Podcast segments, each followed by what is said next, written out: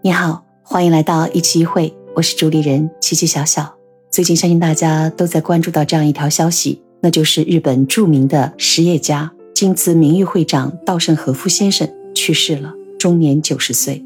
这位老先生被誉为日本的经营之圣和经营之神。你听一下这些相关数字：二十七岁创办了京瓷，第一年就实现了盈利，此后的五十年年年盈利。五十二岁又创办了 KDDI，成为了日本第二大的通信公司。这两家公司都曾入选财富世界五百强企业。又在他七十八岁高龄的时候呢，临危受命，接掌了日航的日本航空的 CEO 帅印，不带一兵一卒，不要薪资，让日航起死回生。这些惊人的数字，他受得起“经营之神”这样的称号。看了一下很多的相关资讯，像我们国内的著名的企业家马云、任正非这些著名的人士呢，都曾和他会谈过。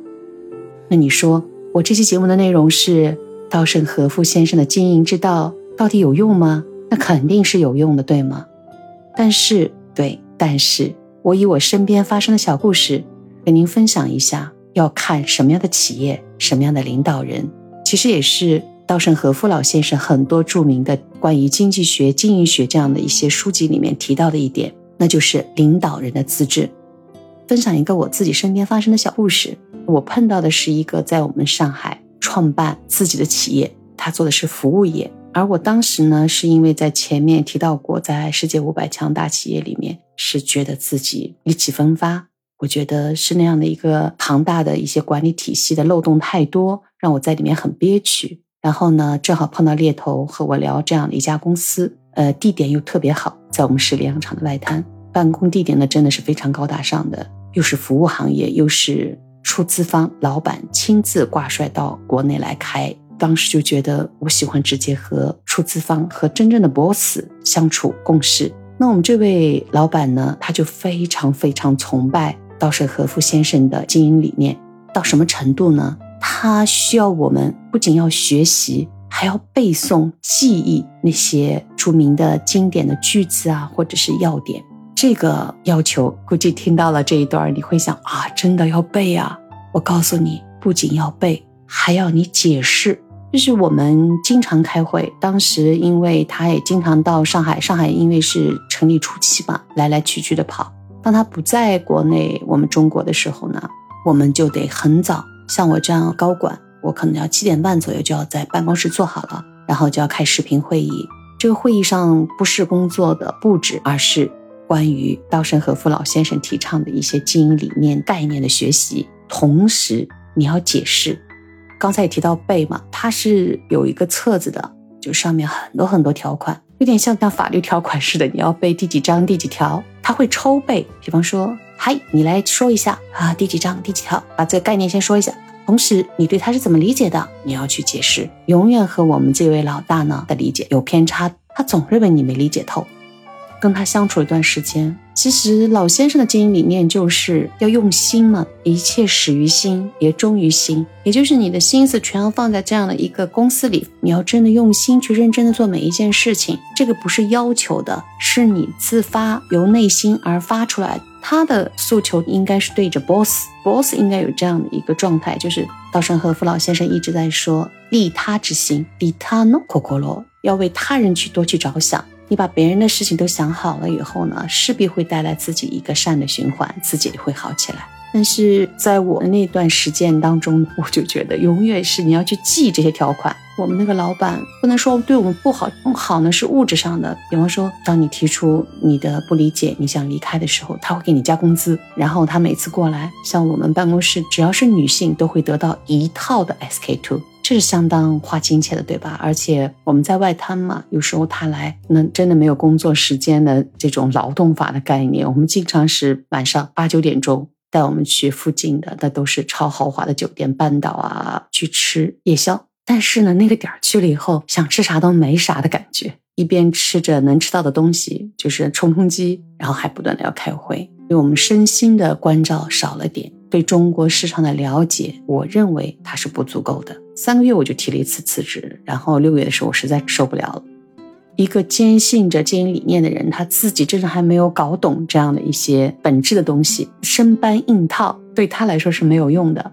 回到今天的题目的主题，就是这样一个有非常辉煌战绩的老先生的经营理念，对所有人有用吗？不一定，还要看你每个人的实在的情况，你自己的诉求，或者你自己对这个观点的理解，或者你自己企业的状况。这位老先生的理念，我还是挺喜欢的。在学习他的资料的时候，他是非常严谨认真的人，而且他很在意细节，这些都是我特别在意的。任何一个事物的成功，其实它最终归结于细节问题。通过这个短促的这一段社会实践职场经历，反而让我非常感恩于前面所有的经历。五百强大公司也好，或者是小型日资独资企业也好。我真的在那些给我的平台上收获太多，经历了这一段的波折之后，不成功之后，反而让我懂得了去感恩。这段故事告诉大家的就是，任何一个好的东西、好的理念，还是要和实践相结合的。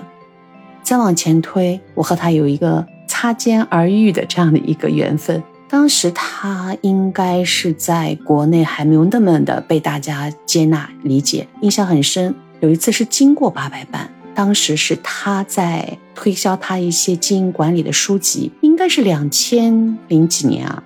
当时的印象当中，就是他站在那里去不断的在诉说他这些书籍的观点和理念，旁边一个翻译，他说一句翻一句。当时有个冲动想上去打招呼的，现在回想起来那是绝佳的机会，我放弃了这样绝佳的机会，只能是擦肩而远了，就是去忙着别的事儿了。现在想来，真的，他好像是在零几年的时候被我们国家誉为就是中日友好大使嘛，对我们中国的一些关注关心还是很多的。这样一位老先生，我也祝願他一路走好。有一天我自己的企业开始不断的壮大的时候，我真的要去好好学习。信じつは一つも一つ，真理只有一个，世界上唯一的真理就是变化。 九月份了，天气也变凉爽一些。我们每个人都在忙碌着各自的事情。我的新的变化就是我的发型变了，我把它剪得很短很短的。我的托尼老师当时就是很疑惑，他当中有一段是质疑，他觉得我是不是碰到什么事了？你坚定，你一定要吗？你一定要剪得这么短吗？我说是的。当剪完之后，他说：“哦，我庆幸我刚才下定决心给你剪短，我想有一个新的开始。”剪掉所有过去不愉快的烦恼千千丝，希望接下来的日子里，就像刚才分享的故事那样，碰到任何事情还要一分为二的去看，找一些适合自己的工作的方法，适合自己生活的状态，把每一天的当下过得舒心一点，那就是最好的安排。九月的第一天就可以听到我的节目，我也希望通过我这样一段故事的分享呢，让你也有感悟，那就是信几字啊，一字莫西多字。变化，不管什么样的变化，坦然对之。接下来的我的播客的一些记录呢，我想更随心一点。现在是六十二期了，我对自己的要求是一百吧，来一个圆满的一百期，也希望有你的陪伴。